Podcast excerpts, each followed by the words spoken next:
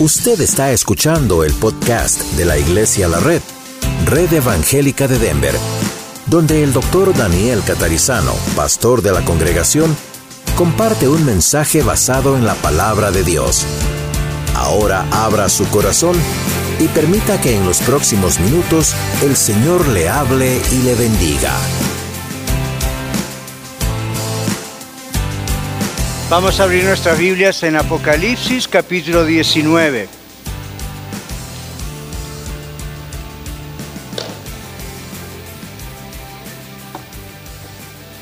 Apocalipsis capítulo 19. Vamos a hablar hoy acerca de las bodas del Cordero. Apocalipsis, el último libro de la Biblia para quizás lo que no conocen todavía la Biblia. Es un libro que significa revelación del mismo Señor Jesucristo a Juan, al apóstol Juan, sobre las cosas que habrían de venir en el futuro, especialmente en una época donde los cristianos estaban en persecución y a veces un poco tal vez desesperados Apocalipsis capítulo 19. Si usted no tiene una Biblia, tenemos Biblias como la que yo tengo en la mano para regalarle. Simplemente, sin ninguna pena, vergüenza, levante la mano. Uno de los sugieres le acerca una Biblia y usted se la lleva a su casa. ¿Ok? Nada mejor que la palabra de Dios. Apocalipsis 19. Vamos a leer versículos 1 al 10 y vamos a hablar acerca de cara a cara con Jesús. Después de esto, oí una gran voz de gran multitud en el cielo que decía, aleluya, salvación y honra y gloria y poder son del Señor Dios nuestro, porque sus juicios son verdaderos y justos, pues ha juzgado a la gran ramera que ha corrompido a la tierra con su fornicación y ha vengado la sangre de sus siervos de la mano de ella. Otra vez dijeron, aleluya y el humo de ella sube por los siglos de los siglos. Y los veinticuatro ancianos y los cuatro seres vivientes se postraron en tierra y adoraron a Dios que estaba sentado en el trono y decían, amén, aleluya. Y salió del trono una voz que decía, alabad a nuestro Dios todos sus siervos y los que le teméis, así pequeños como grandes y oí como la voz de una gran multitud, como el estruendo de muchas aguas, y como la voz de grandes truenos que decía, aleluya, porque el Señor nuestro Dios Todopoderoso reina. Gocémonos y alegrémonos y démosle gloria porque han llegado las bodas del Cordero y su esposa se ha preparado, y a ella se le ha concedido que se vista de lino fino, limpio y resplandeciente, porque el lino fino es las acciones justas de los santos. Y el ángel me dijo, escribe, bienaventurados los que son llamados a la cena de las bodas del Cordero, y me dijo, estas son palabras verdaderas de Dios. Yo me postré a sus pies para adorarle. Y el ángel me dijo, mira, no lo hagas, yo soy consiervo tuyo y de tus hermanos que retienen el testimonio de Jesús. Adora a Dios, porque el testimonio de Jesús es el espíritu de la profecía. Tengo muchas ganas de hacer un exégesis de este texto, pero no tenemos el tiempo para hacerlo. Entonces vamos a mirar simplemente tres o cuatro versículos para explicar de qué se trata, qué está ocurriendo. Y luego nos vamos a concentrar en la aplicación. En otras palabras, ¿cómo aplica este texto a nuestras vidas hoy?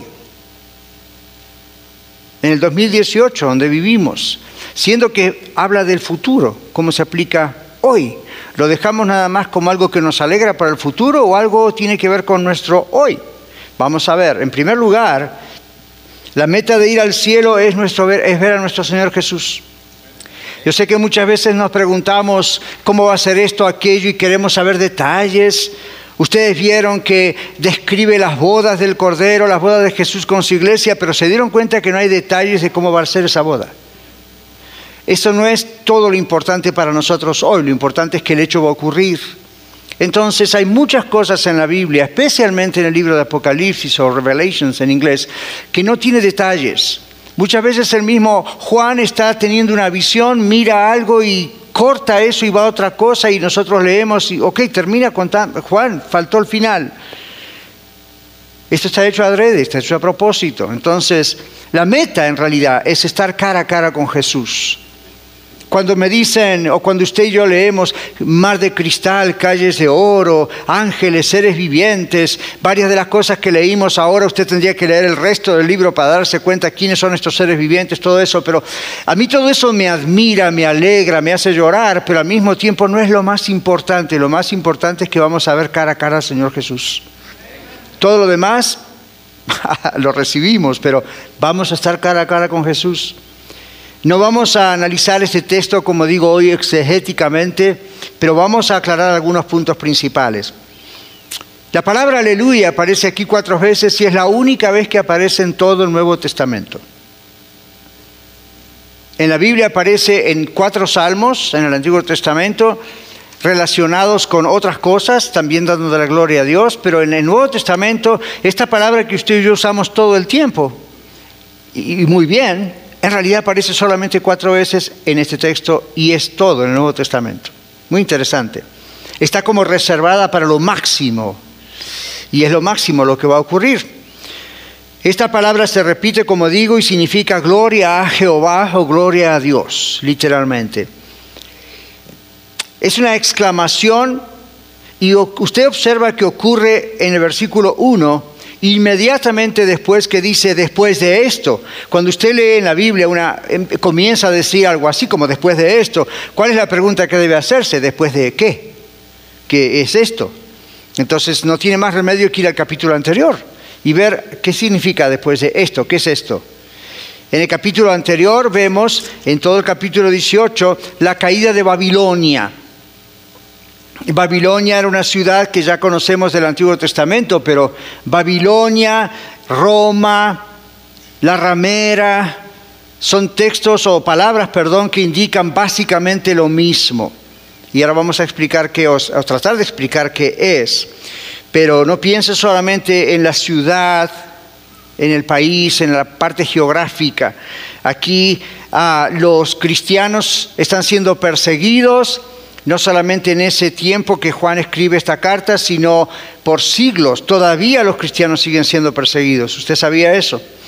Es más, en este momento, 2018, mientras usted y yo estamos aquí, los estudiosos de estos temas nos dicen que hay más persecución inclusive ahora que en la época en que Juan escribió el Apocalipsis. Juan escribe el Apocalipsis a siete iglesias del Asia Menor. Usted puede visitar esas regiones hoy en día si va por allá. Hoy en día la persecución es mundial. No es solamente en siete, en siete ciudades de una región, es mundial. Y hay quien la persigue a la iglesia. Hay un sistema atrás que vamos a hablar en un momento. Pero este sistema, vamos a decirlo directamente, en Apocalipsis es llamado Babilonia, es llamado Roma, es llamado la prostituta, la mujer ramera.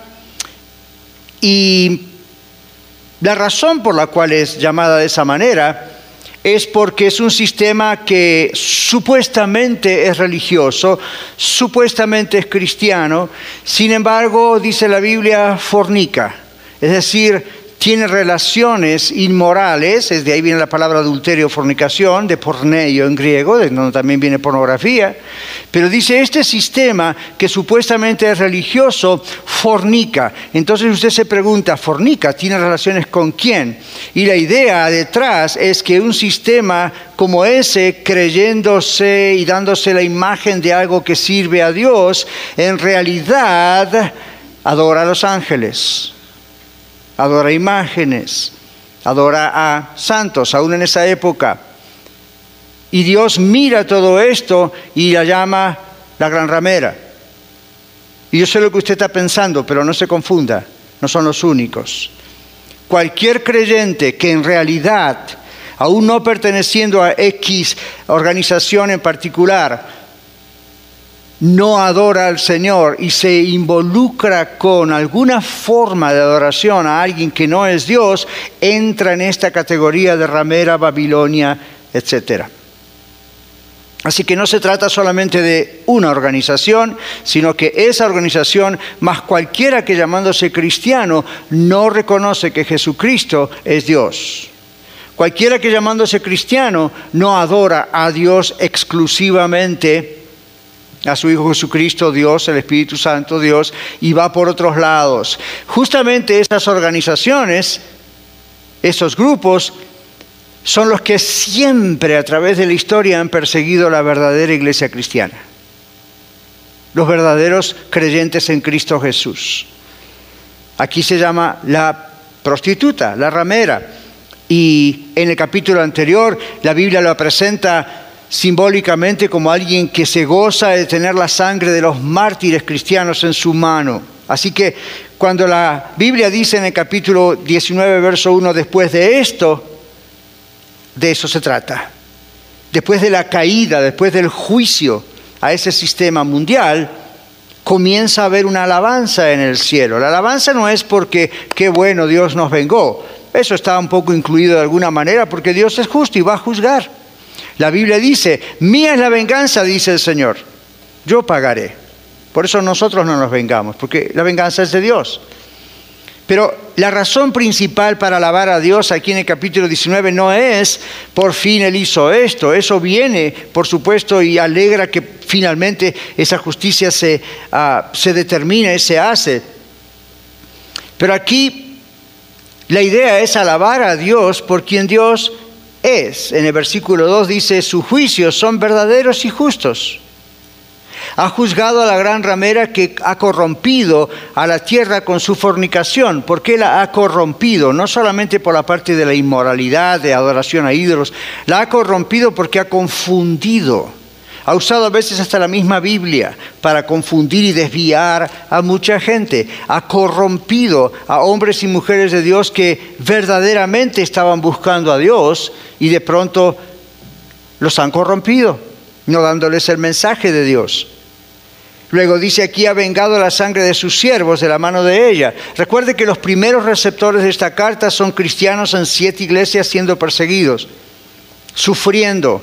El Señor no los está sacando en el momento de todos los problemas. El Señor les está diciendo, viene un día de juicio, donde yo voy a juzgar a todos aquellos que los están matando, a todos aquellos que los están martirizando. Y esta carta fue recibida y circuló a través de esas siete iglesias como una carta de ánimo, como una carta de gozo. Y la expresión en el cielo es aleluya.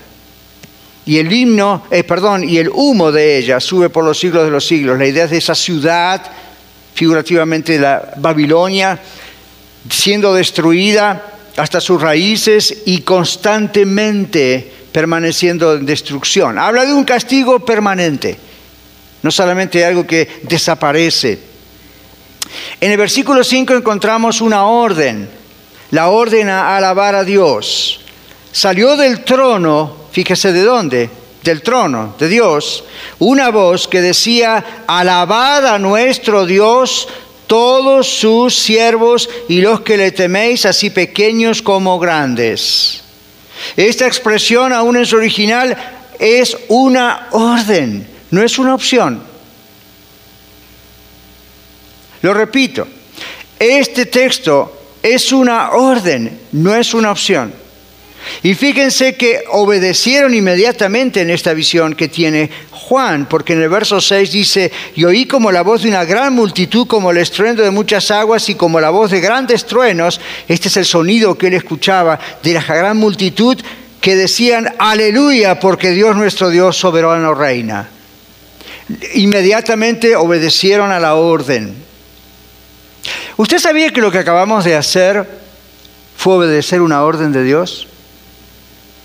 Espero que a esta altura usted sepa, o si nos visita, siempre decimos aquí que nosotros no pasamos este tiempo de cantos y ofrendas y lectura de la Biblia y oración como para hacer tiempo hasta que el pastor viene y predique, porque esto es lo máximo. La predicación es lo, lo más importante. Todo es importante.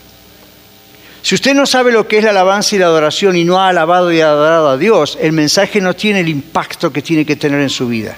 Y esto no es una cuestión emocional, es una cuestión espiritual. El Espíritu Santo trabaja dentro suyo de tal manera que prepara su corazón al mismo tiempo que él recibe su alabanza. La Biblia dice como una orden que debemos alabar al Señor. Yo no veo aquí que en Apocalipsis diga, algunos dijeron aleluya, gloria a Dios, y otros dijeron, hay mucho ruido, no me gusta eso. Otros no dijeron, no me gusta ese estilo de música. Todos obedecieron a Dios porque se trata de Él, no de nosotros. Se trata de Él, no de nuestros gustos musicales. Se trata de Él, no de qué tan fuerte o bajo está el volumen. Se trata de Dios. Entonces, como se trata de Dios, le voy a decir algo que a usted le puede parecer irrespetuoso, pero para que capte la idea, como se trata de Dios, a mí no me importa otra cosa. Cuando yo estoy en la presencia de Dios a solas o cuando estoy en la presencia de Dios aquí con ustedes como mi familia, como la iglesia de Dios, yo no estoy observando otra cosa, estoy observando al Señor. Ahora, la Biblia dice que tenemos que tener un orden, ¿verdad? No es cuestión de decir porque se me ocurre hacer algo lo voy a hacer, total soy el pastor y voy a hacer cualquier espectáculo aquí adelante. No, no, no, la Biblia habla de un orden, Pablo en los Corintios dice todo hay que hacerse decentemente y con orden, pero la idea es tenemos que hacerlo, ¿por qué? Es una orden de Dios.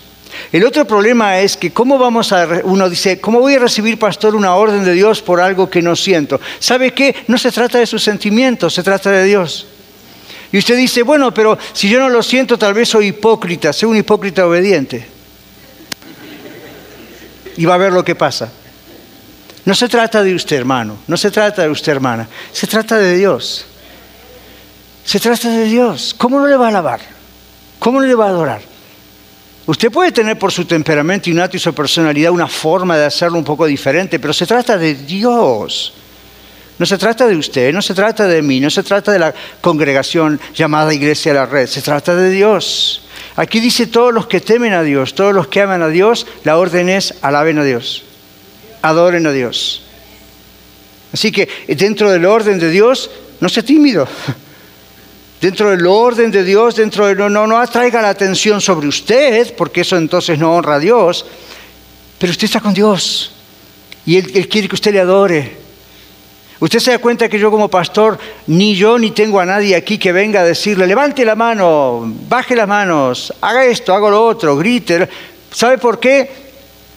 Porque eso es crear una manipulación de emocionalismo. Simplemente le podemos animar a hacerlo, pero ¿sabe qué? La Biblia dice es una orden. Alabe a Dios. No se trata solamente de un canto, no se trata solamente de, que es algo que la iglesia hace, es una tradición. Todavía usted no agarró la onda de lo que significa adorar a Dios. Cuando usted se dé cuenta de lo que significa adorar a Dios, no va a poder resistirlo. En el cielo no lo va a poder resistir. Comience a practicar aquí. La alabanza es un canto de gozo por las bodas del Cordero y su esposa, la iglesia. El esposo ha transfigurado de alguna manera a la esposa. ¿Se dieron cuenta? La Biblia dice, vestiduras resplandecientes. Esto suena muy al monte de la transfiguración. ¿Cuántos recuerdan cuando Jesús estaba con esos tres apóstoles en el monte de la transfiguración? Y de pronto, ¿qué ocurre? Lo miran y todas sus ropas se transforman como en ropas blancas y luminosas y cosas así. Y aquí vemos algo muy similar ahora, pero con la iglesia. Entonces, esta transfiguración, este asunto de el lino fino que representa esas obras que Dios preparó de antemano para que anduviésemos en ellas, Efesios 2.10 dice eso, todo lo que usted está viviendo en este momento en su vida, todo lo que va haciendo y es para gloria de Dios, es esa obra, ese lino fino que un día Dios va a transformar puro. La Biblia dice, todo esto es para presentar Dios a sí mismo una iglesia que no tenga ni mancha, ni arruga, ni cosas semejantes, sino que sea santa y sin mancha. Y usted dice, aquí en la tierra eso es imposible, en el cielo no. Dios está trabajando su vida. Fíjese que no dije en su vida solamente. Observó lo que dije. Dios está trabajando su vida y la mía. La está moldeando. La está preparando Juan expresa un gozo máximo al ver todo esto en el verso 10. Tan, es, tan grande el, el éxtasis que se arrodilla a adorar, pero el ángel lo tiene enfrente. Y el ángel le dice, no lo hagas, No lo hagas, adora a Dios. Porque yo soy consiervo tuyo. Juan, aunque yo soy un ángel y tengo otras funciones, yo no soy más grande que tú, yo no soy mejor que tú, simplemente tengo otra sustancia y tengo otras funciones y tú tienes las tuyas. Yo te vengo a comunicar lo que Dios dice y tú lo tienes que escribir, yo no puedo escribirlo, tú lo tienes que escribir. Adora a Dios. Y usted dice, ¿por qué está eso ahí, pastor? Qué justo, no es casualidad. La prostituta, la gran ramera, adoraba a los ángeles. Estudiando este tema, llegué a un punto donde decía que las bodas en aquellos años entre los judíos primero eran muy ceremoniosas, muy buenas, muy, muy significativas. Con el tiempo y con la mezcla con los gentiles, las bodas empezaron a ser algo donde los cristianos de la época les costaba asistir. Por todas las cosas inmorales que ocurrían aún en la celebración de una boda. Y por toda la idolatría y el espanto que había en todo eso. Y Juan como ocurre a veces cuando de pronto estamos en un éxtasis de oración, hace algo incorrecto y Dios a través del ángel le dice, no, no, no, adora a Dios. Aun cuando sus contemporáneos y vecinos ya empezaban a adorar a ángeles y... Eh, no, no, no. El ángel dijo, no, no, no, adora a Dios, yo soy un consiervo tuyo exalta a Dios, adora a Dios. Y justo está en ese contexto de esa fornicación que estábamos diciendo. en vez de dar toda la adoración solamente a Dios, la repartían entre este santo, este santo, este del ángel de acá, el arcángel de allá. Dios dice no. Ahora, ¿cómo se aplica todo esto?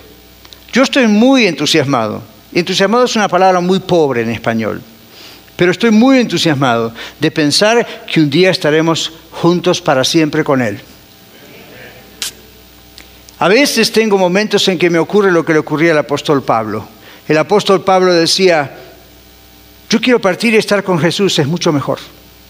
Él dice, muchísimo mejor. Pero dice, estoy aquí por causa de ustedes, a causa de la obra, sé que quedaré, dice Pablo. Pero yo quiero que usted, y no soy yo, Dios quiere, yo soy una voz nada más, que usted tenga esa expectativa de un día, esa novia soy yo.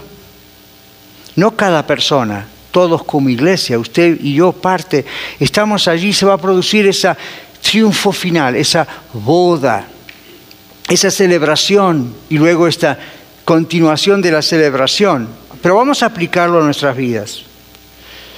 No es solo el deleite de la presencia de Dios durante nuestra estancia aquí en la tierra, venimos durante todo el verano hablando acerca del el deleite de estar en la presencia de Dios a solas o como iglesia, juntos, pero es el deleite de saber que un día le vamos a ver cara a cara.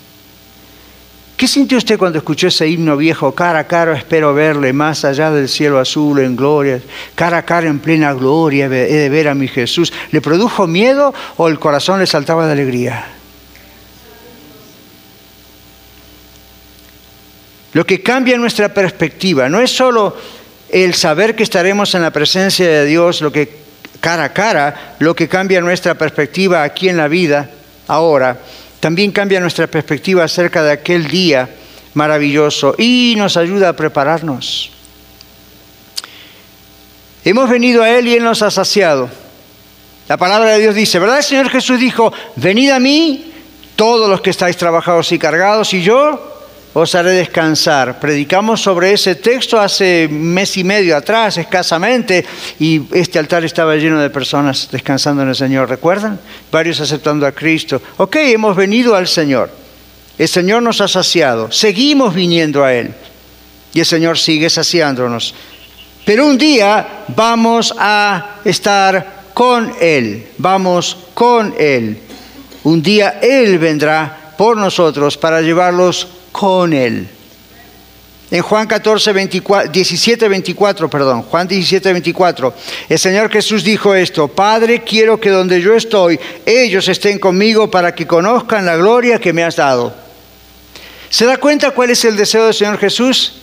El Señor Jesús quiere que usted y yo estemos ahí para mostrarnos la gloria de Él. ¡Ja! Y no cree que son luces de colores solamente y rayos que iluminan. Y es, es inexplicable. Pero es el deseo del Señor Jesús, que nadie se pierda, que todos estemos un día con Él disfrutando eternamente de su gloria, una gloria que vamos a ir conociendo a través de las edades, de los siglos, sin parar cada vez más. ¿Usted se imagina eso? It's mind-boggling, como decimos en inglés. No, no, no cabe en la cabeza. Imagínense, una cosa es decir, voy a ver, a ver, vamos a decir así, voy a ver el Gran Cañón de Corrado. ¡Wow! Saco fotos, subo, bajo, puedo estar una semana. Llega un momento que usted dice, ok, ya lo vi. Me sigue sorprendiendo, muy bonito, voy a volver el año que viene, pero ah, ya, ya sé. Es por eso que uno dice, ¿conoce el Gran Cañón? Y uno dice, sí, lo conozco. ¿Y qué parte le gusta más? Tal cosa. ¿Sabe qué va a pasar en el cielo? Usted nunca va a poder decir, no me va a poder ver a mí va a decir, ¿ya vio esto y lo otro? Sí. Entonces ya está. No, cuando lo vaya a volver a ver, es diferente. Es más grande. Es más majestuoso. Se sigue extendiendo. ¿Usted creyó que en el cielo vamos a estar allí tocando un arpa? Sería muy aburrido. ¿Se imagina? Llegaría un día donde uno dijera, ¿me puedo morir de una vez por todas? Porque ya me cansé con el arpa. Eso no va a ocurrir. Esas son ideas tontas que alguien ha creado. ¿Sabe lo que va a pasar? Escuche esto. Usted y yo vamos a seguir navegando, conociendo a Dios siempre, siempre, siempre. Y de repente cuando lo conocemos más dijimos, ah, lo conocemos más. Y aquí en la tierra nosotros pensamos, ok, ya está, ya puedo describir esto, puedo hacer un librito. Allá vamos a decir, yo creí que lo sabía, hay más. Pasan diez mil años, yo creí que lo sabía, hay más. Pasan veinte mil años, yo pensé que ya lo había visto todo, hay más.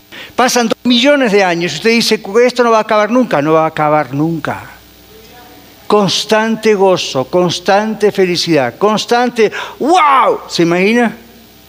Yo no sé si esa palabra se va a decir en inglés, pero sería, pero muy apropiada en el cielo. Vamos a estar en una admiración constante. Vamos a quizá recordar nuestra vida en la tierra y la Biblia dice que es un, un soplo. Y a veces quizá nos preguntemos, ¿para eso me hice tanto problema? Mire lo que es esto. Aquello era temporal, esto es eterno. Viví tanto para eso, gasté tanta energía para eso, tanto dinero, tanta salud, para algo que era un soplo. Mire esto. Y otros van a decir, y por todo eso me perdí eso. Y no va a haber vuelta. Jesús dijo, donde yo estoy, quiero que ellos estén conmigo. Que vean mi gloria. Nuestro destino es el cielo, no este lugar donde estamos ahora, mi hermano o hermana. Trabajemos acá, hagamos todo lo que hay que hacer, seamos buenos uh, esposos, esposas, hijos, estudiantes, profesionales, a mí todo. La Biblia nos habla mucho acerca de eso. Trabajemos. Usted sabe que esto es temporal. Usted sabe que cuando nosotros podemos comprender lo que es el cielo para nosotros, eso tiene un efecto completamente transformador, transformador al máximo.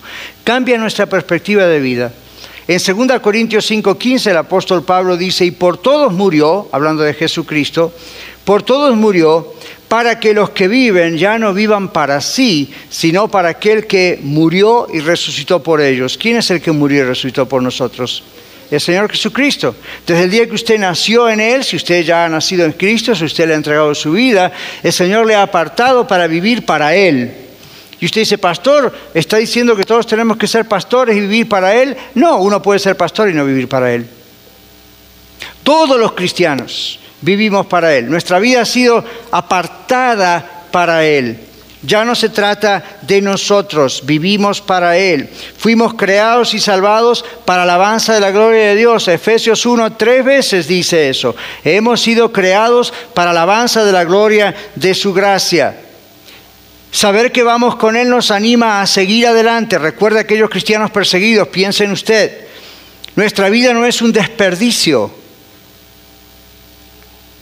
Es increíble cuando a veces uno se encuentra hasta con gente que dice que es cristiana y lo que dice, lo que trata de comunicar es mi vida no vale nada o es un desperdicio, ¿por qué me pasará esto? Eso es porque usted está concentrado en su vida. Dele esa vida al Señor, piense en lo que el Señor tiene y las cosas empiezan a cambiar. Y no es magia. En 1 Tesalonicenses 5, 1 al 11, solamente leo esta parte, dice, animaos unos a otros con estas palabras. 1 Tesalonicenses 5, 1 al 11.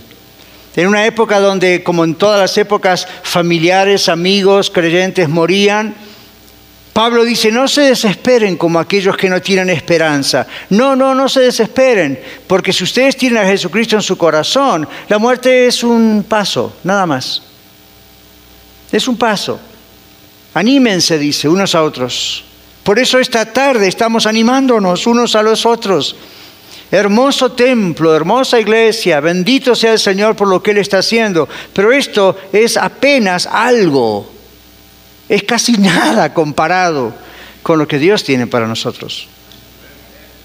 Y no lo merecemos, es pura gracia de Dios, porque somos sus hijos ahora. Bueno, pensar en el cielo, pensar en esas maravillosas bodas donde todo iniciará una etapa nueva, nos inspira a querer estar con Dios, estar con Él, amén, a ser como Él y a dejarnos guiar por Él. Este mensaje nos inspira.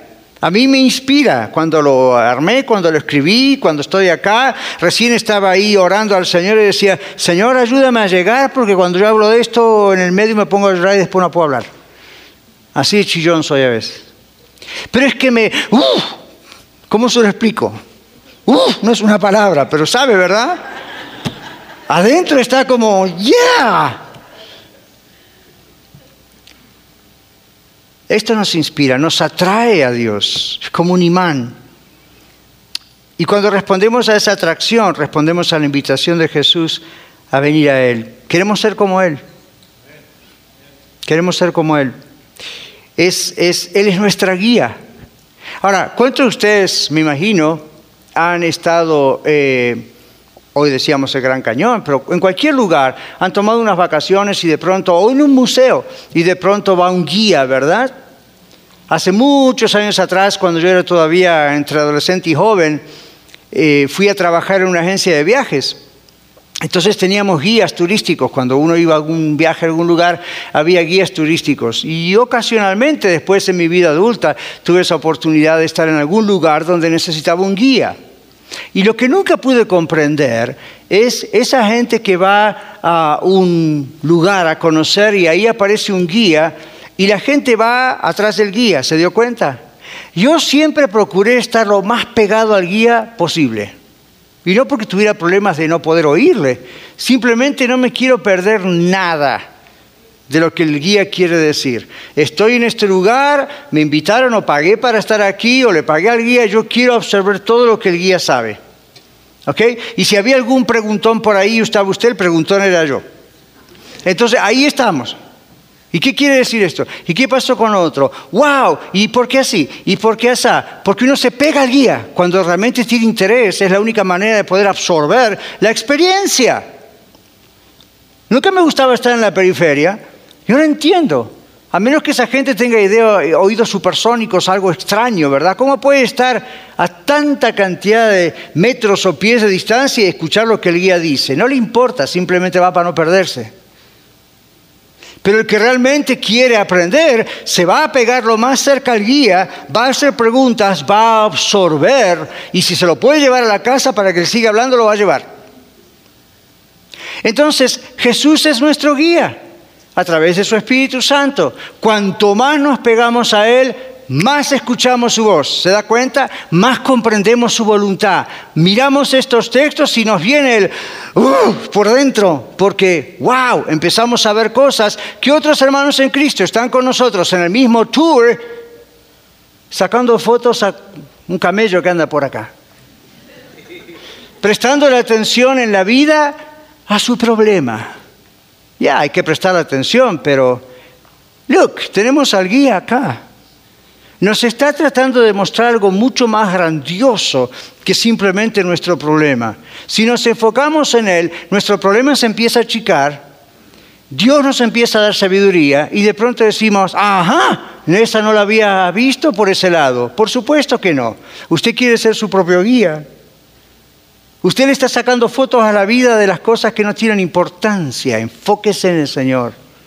Deje que Él le diga, look, mira aquí, look, mira allá, mira esto, mira lo otro. Y uno, sí Señor, sí Señor, sí Señor. Y en el camino uno le dice, oh, by the way, tengo este problema. Oh, no, pero ya, pum, solución. En vez de hacer eso, ¿se da cuenta de lo que usted y yo hacemos? Vamos a enfocarnos en este asunto. Well, Dios todo el verano nos ha estado diciendo lo mismo. Saber que estamos mirando hacia el cielo, mirando a que vamos a estar con Él, nos ayuda a prepararnos, ¿verdad que sí? Bueno, ¿cómo nos preparamos? A mí me impulsa a tratar de obedecerle en todo. Fallo muchas veces, pero Él me corrige y a usted también. Cuando más le obedecemos, más crecemos, más se desarrolla nuestra fe, más se desarrolla nuestra confianza en Él. Y nuestra obediencia a Dios no está motivada por la culpa, no está motivada por el miedo al castigo. No le vaya a decir a sus hijos, tienes que obedecer a papá o a mamá porque si no Dios te va a castigar. Eso es crear culpa. Claro que Dios va a disciplinarlos si desobedece, pero esa imagen de Dios crea tanta culpa en uno que sus jóvenes dicen, yo no quiero saber nada. Ese Dios es peor que el principal de mi escuela. No, Dios al que ama disciplina, pero condúzcalos primero hacia el amor de Dios. Condúzcalos al arrepentimiento porque Dios les ama. Entonces, lo mismo es para nosotros, nuestra obediencia a Dios. Si yo trato de obedecer a Dios, no lo estoy haciendo porque tengo miedo que mande un ángel y me corte la cabeza. Lo estoy haciendo porque lo amo. Y usted lo hace porque le ama. Amén. Y cuando uno ama a alguien, uno no contradice a esa persona todo el tiempo. Uno no está haciendo cosas a propósito para hacer enojar a la persona. Uno dice, yes, porque esto es lo mejor y es lo mejor para nosotros. Dios no pasa por alto su obediencia a Él. Dios está viendo cuando usted le obedece. No espere que Dios le haga un monumento al obediente, pero Dios está observando su obediencia a Dios. ¿Usted sabe que nosotros no fuimos llamados por Dios para pasarla bien? Este es el mensaje más impopular que usted va a escuchar este año. No hemos sido llamados por Dios para pasarla bien. Eso sería un insulto a nuestros hermanos en las siete iglesias del Apocalipsis. Eso es un insulto a nuestros hermanos en Irak, en Afganistán, en Irán. Eso es un insulto a nuestros hermanos en el sur de México o en el norte de Sudamérica. Y así puedo seguir mencionando, y usted sabe otros. ¿Por qué, pastor, es un insulto? Así que Dios nos ha llamado para pasarla bien para ser prósperos y tenerlo todo. Entonces Dios nos falla. Entonces Dios mintió. ¿Qué pasó con todos los países que acabo de mencionar? ¿Qué pasó con las iglesias en Apocalipsis? Perseguidas, algunos les cortaban directamente la cabeza por decir Jesucristo es el Señor. Entonces, ¿dónde está la falla? Es cierto que si tenemos más fe, Dios nos va a dar el Lexus. Aquí no dice eso la Biblia. Es una aberración. Dios tenga misericordia. El Señor no nos ha prometido pasarla bien, aunque la pasamos muy bien muchas veces.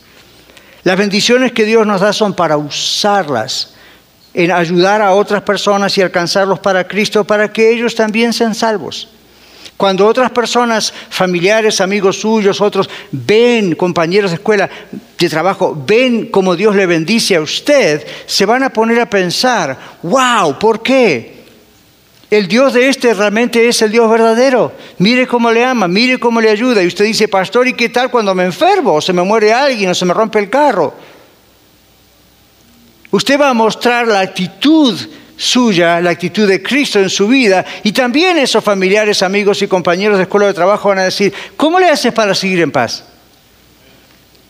Y usted va a decir, el secreto está en que yo no le hago, Él lo hace. Si Él no me diera ese poder, si Él no me diera esa fortaleza, estaría tan destrozado como tú. Yo no soy mejor que tú, simplemente tengo al que tú no tienes. Y Él es el que te puede dar esto. La religión no me lo va a dar, el pastor no me lo va a dar, la iglesia, la institución no me lo va a dar, Cristo me lo da. Y tengo esa esperanza del cielo. Esperanza no significa I hope so. Es algo seguro. Cuando usted sabe que hay algo seguro, su actitud cambia. Sus prioridades cambian. A veces me han preguntado, ¿por qué usted no pone en Facebook un montón de cosas acerca de su vida, su familia, cómo le va, dónde está, qué hizo?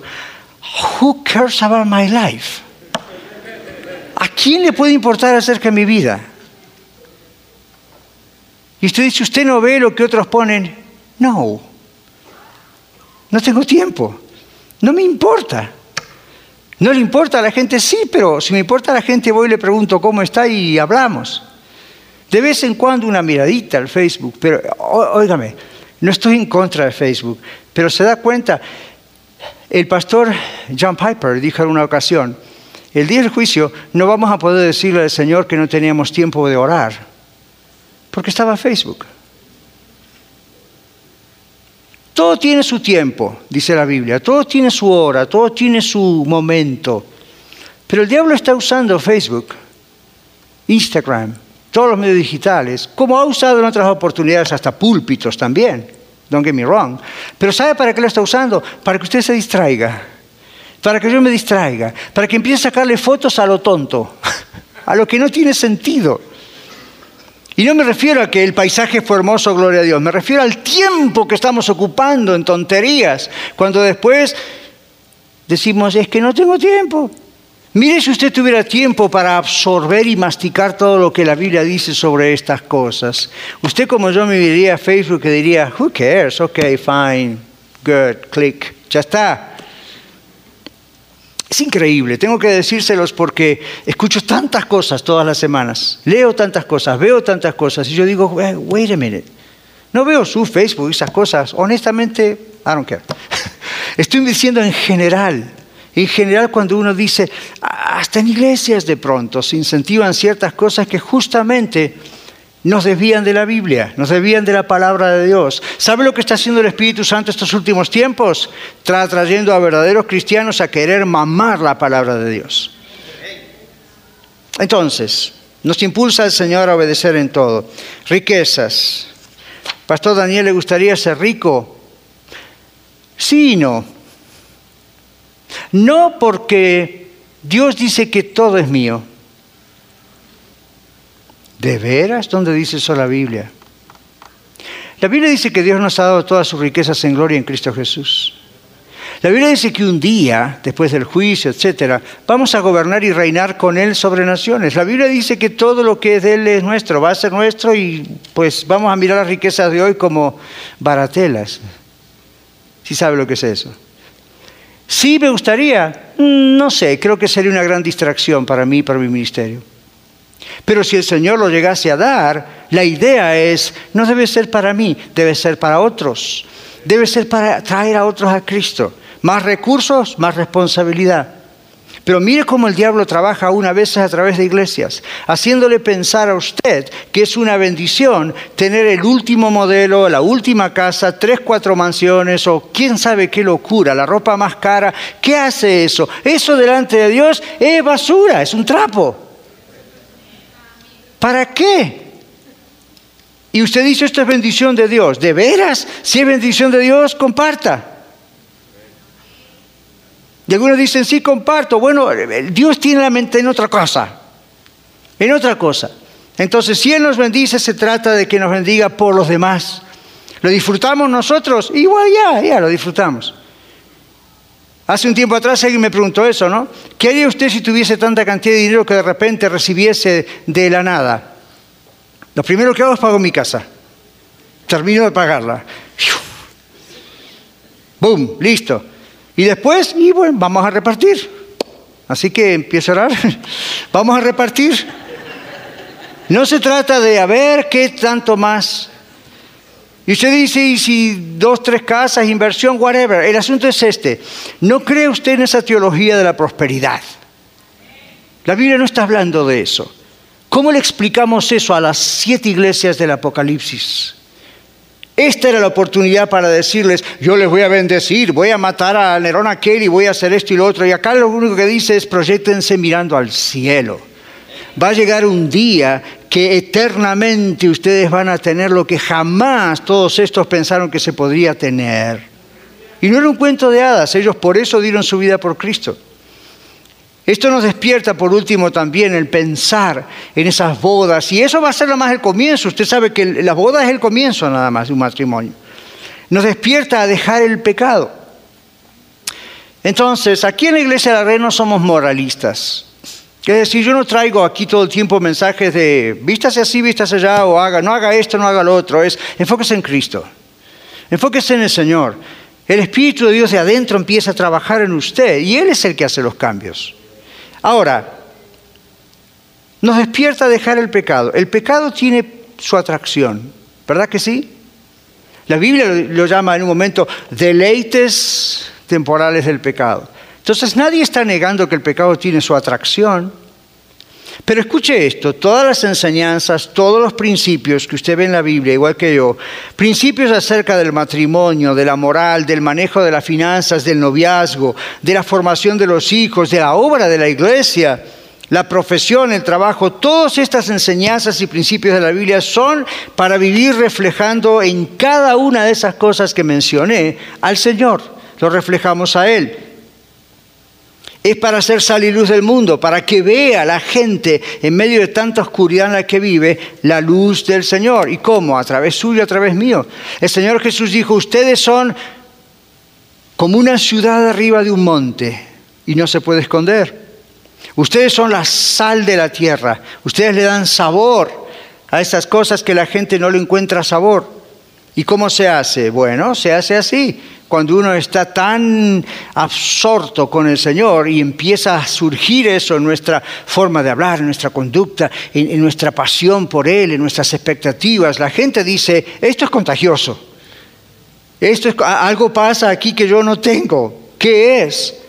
Y la gente empieza a despertar. Recuerde que usted está orando por ellos y el Espíritu de Dios está trabajando en ellos. Así que el Espíritu Santo hace su parte por dentro y usted hace su parte por fuera.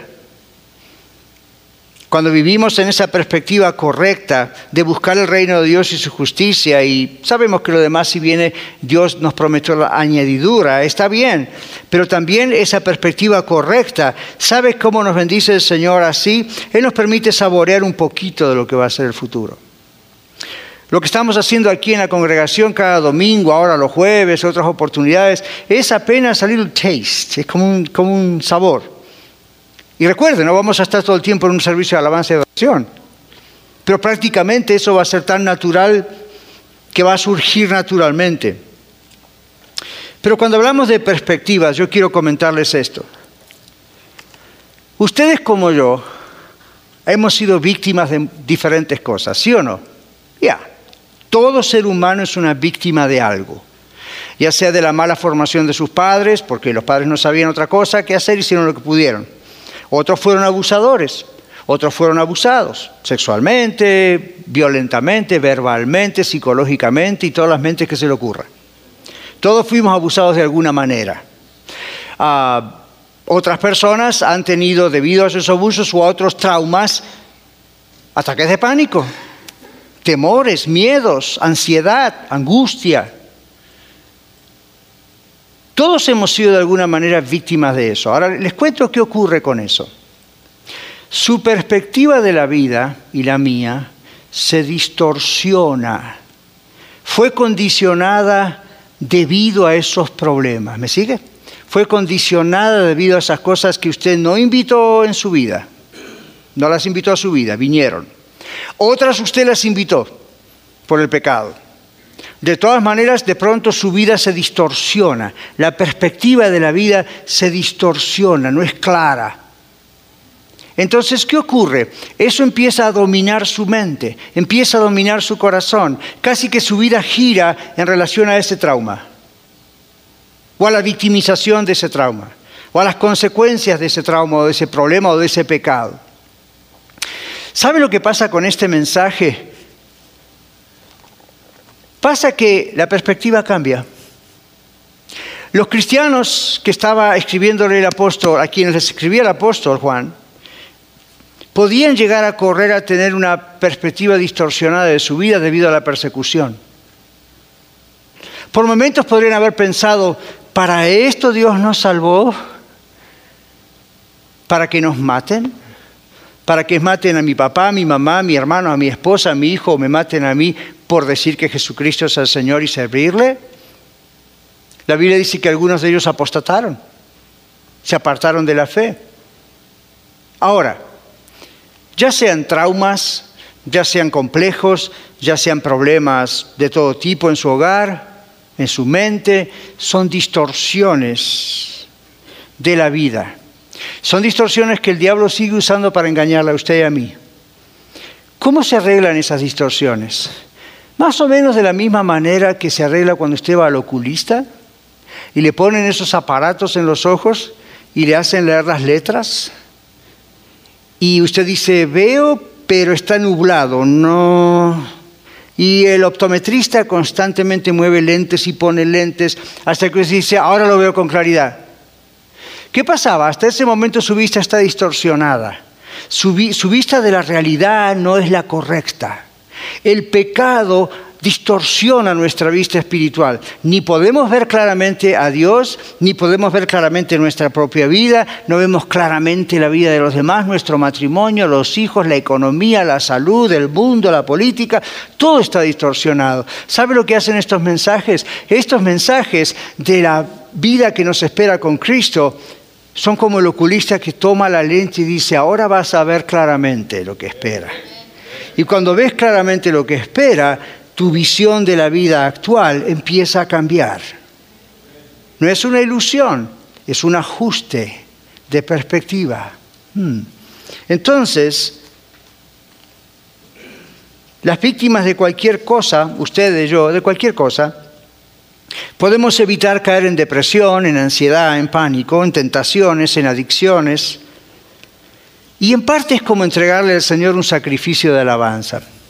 A veces yo he hablado con, por ejemplo, personas que tienen un problema con la atracción al mismo sexo. Y me han dicho, pero yo conozco a Cristo y Cristo me ha salvado y yo estoy seguro que el Señor me ha salvado. Yo sé que voy al cielo con Él. Pero ¿por qué no me quita esa atracción? Bueno, a veces Dios lo hace, ¿verdad que sí? Como un milagro. Así como resucita un muerto, así como salva a alguien de cáncer. Dios también puede transformar la mente de una persona, ¿sí o no? Pero ¿qué pasa cuando no ocurre? ¿Y qué pasa cuando sigue usted batallando con eso o con cualquier otra situación en su vida? Cuando usted la trae al Señor, la trae como un sacrificio de alabanza. Escuche esto. ¿Se acuerda lo que pasaba en el Antiguo Testamento?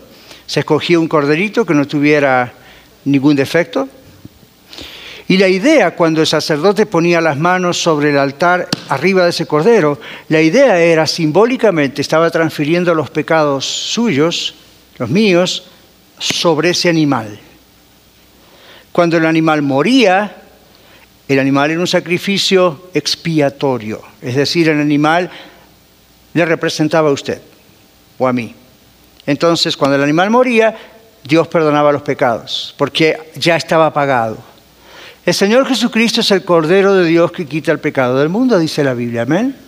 Cuando Jesucristo murió en la cruz del Calvario, Él fue ese Cordero y sobre Él sus pecados y los míos fueron puestos. Entonces, si usted tiene a Cristo en su corazón, de verdad, y ha nacido de nuevo, Dios ya no le inculpa de pecado. Pero aquí está la cosa, seguimos viviendo en esta tierra, seguimos pecando. Entonces, cuando esta persona me dice, yo soy salva o salvo, pero sigo teniendo atracción por personas del mismo sexo por lo que me pasó o lo, como viví antes, ¿qué hago, pastor? Prefiera a Cristo. Traiga eso al altar del Señor, póngaselo al Señor y dígale, yo haría esto porque mi cuerpo, mi mente me tira a hacerlo por lo que pasó, pero Señor, escojo no hacerlo y en cambio lo pongo en tu altar. Tú has pagado por mí y yo no quiero esto. ¿Sabe qué va ocurriendo? Yo he hablado con personas que han hecho eso y ¿sabe qué va ocurriendo? Paulatinamente esa atracción, ese pecado, usted sabe lo que sea, empieza a disminuir en potencia. La tentación empieza a venirse cada vez más abajo. El Espíritu Santo empieza a hacer trabajar sus músculos espirituales, su fe, todo empieza a crecer y usted dice, ¡ah! ¿Cómo pude vencerlo? No fueron sus fuerzas, usted no tiene fuerza para vencerlo. Usted no tiene fuerzas. Entonces, ¿por qué lo vence? ¿Por qué es eso de que todo lo puedo en Cristo que me fortalece? Porque usted dice, ok, Señor, aquí estoy, sucio, lleno de problemas, pero lo pongo en tu altar. Tú lo pagaste, por lo tanto no tengo por qué retenerlo. Lo suelto. ¿Usted sabe que un sacrificio significa morir? ¿Sabe que un sacrificio significa matar algo? Entonces, usted quiere matar algo, algo, pónganlo en el altar del Señor, déselo al Señor como un sacrificio y sea libre. Sea libre. El Señor lo quiere hacer.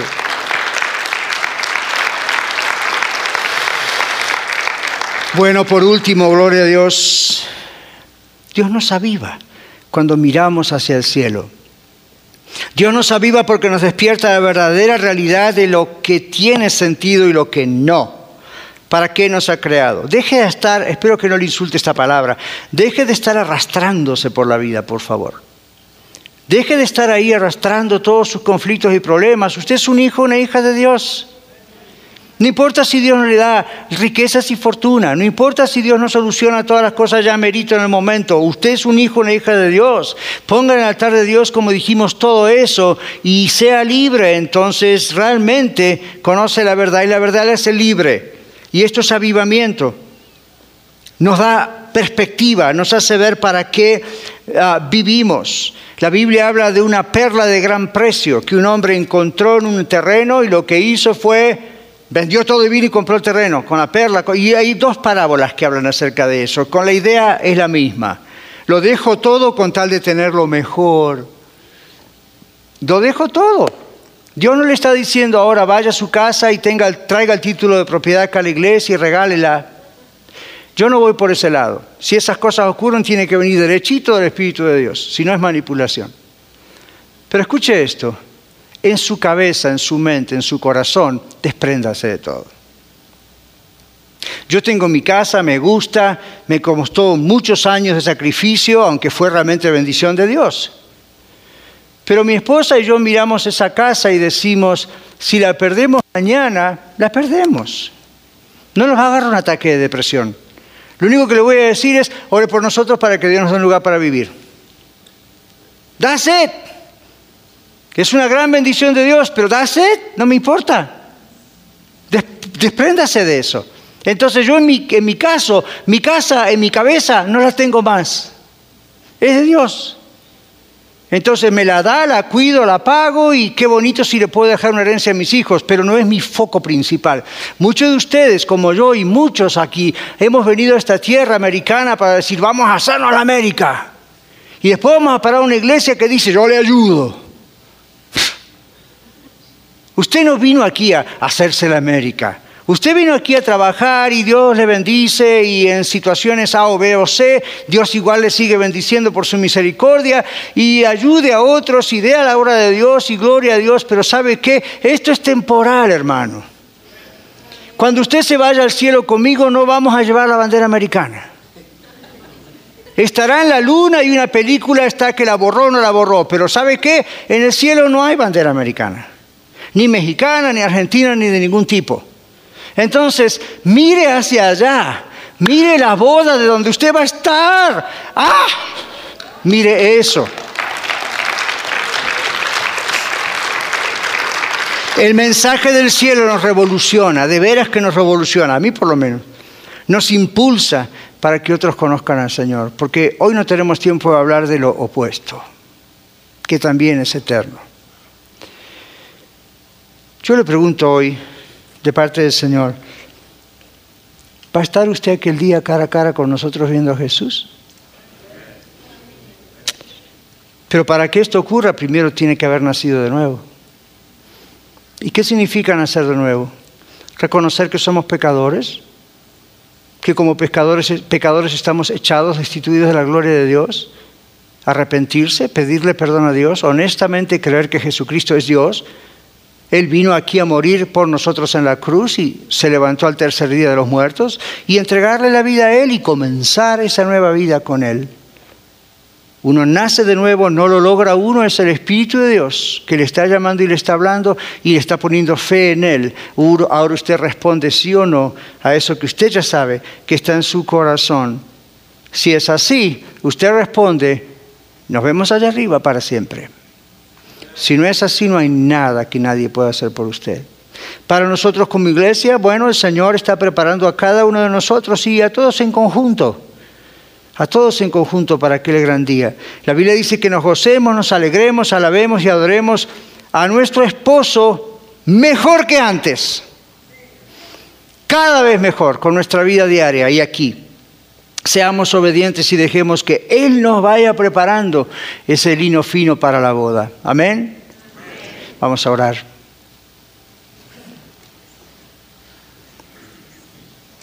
Si usted no está seguro que ha nacido de nuevo en Cristo, que usted no tiene la nueva vida en Cristo Jesús, ore en este momento, en sus palabras, pero dígale algo así al Señor como, Señor, he escuchado tu palabra y temí. Pido que me perdones, yo sé que soy pecador. Tu palabra dice que todos somos pecadores los seres humanos. Yo confieso que soy pecador. Pido perdón por eso y pido perdón por todos mis pecados que vienen de ser pecador. Pero Señor, yo quiero que me hagas nacer otra vez hoy, que me hagas nacer una nueva vida en Cristo Jesús. Te entrego mi vida. Yo creo que tú, Señor Jesús, has venido al mundo y en la cruz cargaste con toda mi culpa, con todos mis pecados y me ofreciste tu perdón. Tú cargaste lo que yo no hubiese podido cargar pagar por mí mismo. Hoy, Señor, te doy mi vida y te pido que entres en mi corazón. Toma mi vida, cámbiame, sálvame, hazme nacer de nuevo. Que todas las cosas viejas pasen, como dice tu palabra, y aquí comienza una vida nueva. Ayúdame a serte fiel, ayúdame a amarte y esta esperanza bendita que tu palabra dice de estar juntos para siempre, comience ahorita hoy. Muchas gracias por escuchar el mensaje de hoy. Si tiene alguna pregunta en cuanto a su relación personal con el Señor Jesucristo o está buscando unirse a la familia de la Iglesia La Red, por favor no duden en contactarse con nosotros.